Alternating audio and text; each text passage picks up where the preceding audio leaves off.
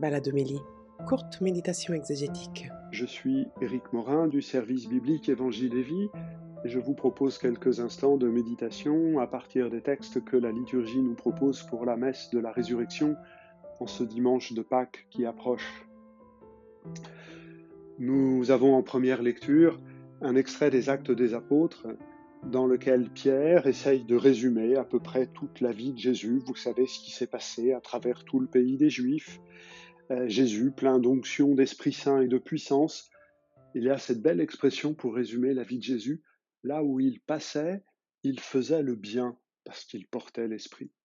Et puis ainsi, il continue de raconter les événements en explicitant qu'il a été condamné, exécuté, que le troisième jour, il est relevé d'entre les morts.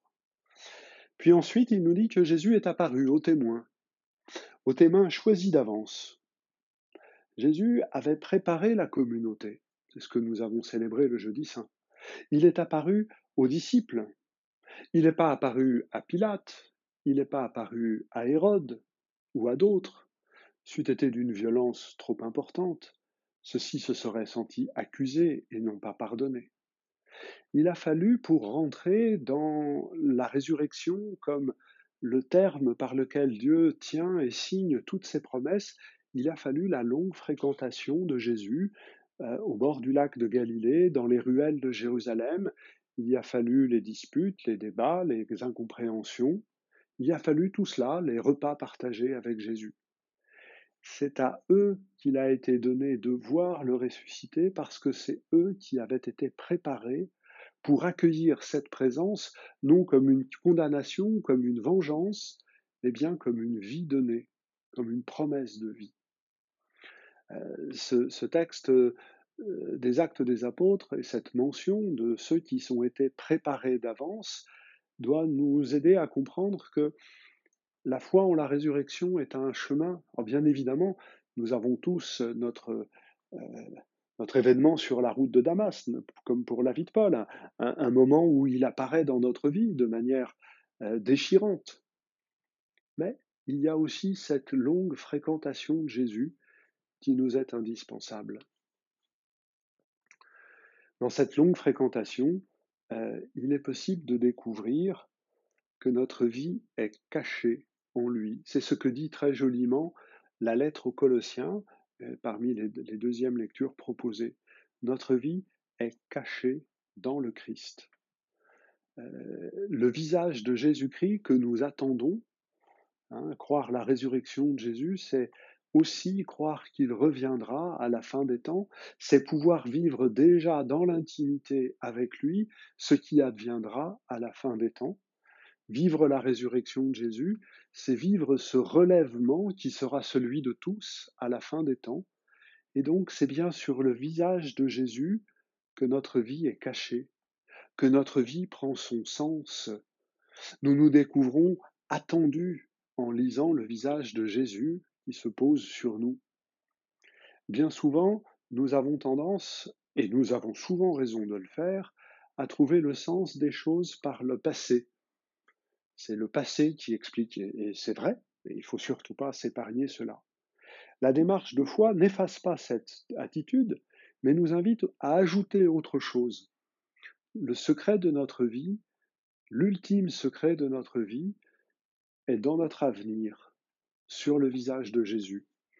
Et cette lettre aux Colossiens nous le dit euh, magnifiquement et nous invite à penser aux réalités d'en haut, parce que ce sont les réalités d'en haut qui vont pouvoir transformer les réalités d'ici-bas. C'est en considérant les réalités d'en haut que nous pourrons, ici-bas, agir avec réalisme, sens du service, sens des responsabilités, et que l'histoire que nous savons terminer, achever par la rencontre avec le Christ, nous pouvons la déployer jour après jour par ce sens du service qui ne doit jamais euh, nous quitter. Dans le récit évangélique, euh, nous avons là encore un bel exemple de cette nécessaire fréquentation de Jésus. Euh, celui qui arrive à la tombe, voit rien, puisqu'elle est vide, Et qui croit C'est Jean l'évangéliste. Jean, celui qui connaît Jésus par le cœur, il avait sa tête penchée sur la poitrine de Jésus pendant qu'il livrait son testament. Jean, celui qui a tenu jusqu'au bout au pied de la croix. Jean, celui qui court comme un fou. Quand il voit la tombe de Jésus vide, il croit. En fréquentant Jésus, en le connaissant de l'intérieur, il apparaît qu'il est presque connaturel à cet homme de faire une tombe vide derrière lui, ce qui n'est pas habituel, reconnaissons-le. Mais celui qui avait des paroles de vie, des paroles brûlantes, des paroles qui relèvent, il est normal qu'il soit relevé d'entre les morts. Vous comprenez bien ce que je veux dire par le mot normal. C'est la fréquentation de Jésus qui nous permet à nous d'entrer dès maintenant dans ce relèvement dont Jésus est le premier à bénéficier pour nous y entraîner avec lui. Ça a lieu au petit matin, comme le dit l'expression entre chien et loup, entre gris clair et gris foncé, à la frontière entre les lumières et les ténèbres. Et il faut savoir se tenir à cet endroit-là pour que la déchirure, le dévoilement de, la révélation de Jésus ressuscité puisse venir s'opérer en nous et que nous puissions en devenir témoins. Cet endroit, cette frontière entre lumière et ténèbres n'est pas toujours l'endroit le plus facile, mais c'est l'endroit le plus vrai où nous pouvons nous tenir pour que la lumière de la vie et de la résurrection puisse s'établir en nous, sans crainte, progressivement, jour après jour, en grandissant et dans l'amour du Christ, et dans la foi et l'espérance que suscite en nous sa résurrection. Voilà quelques éléments de méditation. Je vous souhaite à tous une belle et sainte fête de Pâques, que vous puissiez profiter de belles liturgies pour euh, célébrer le Seigneur ressuscité et que cela fasse du bien à vous, à vos proches et à vos communautés. Bonne fête de Pâques à tous.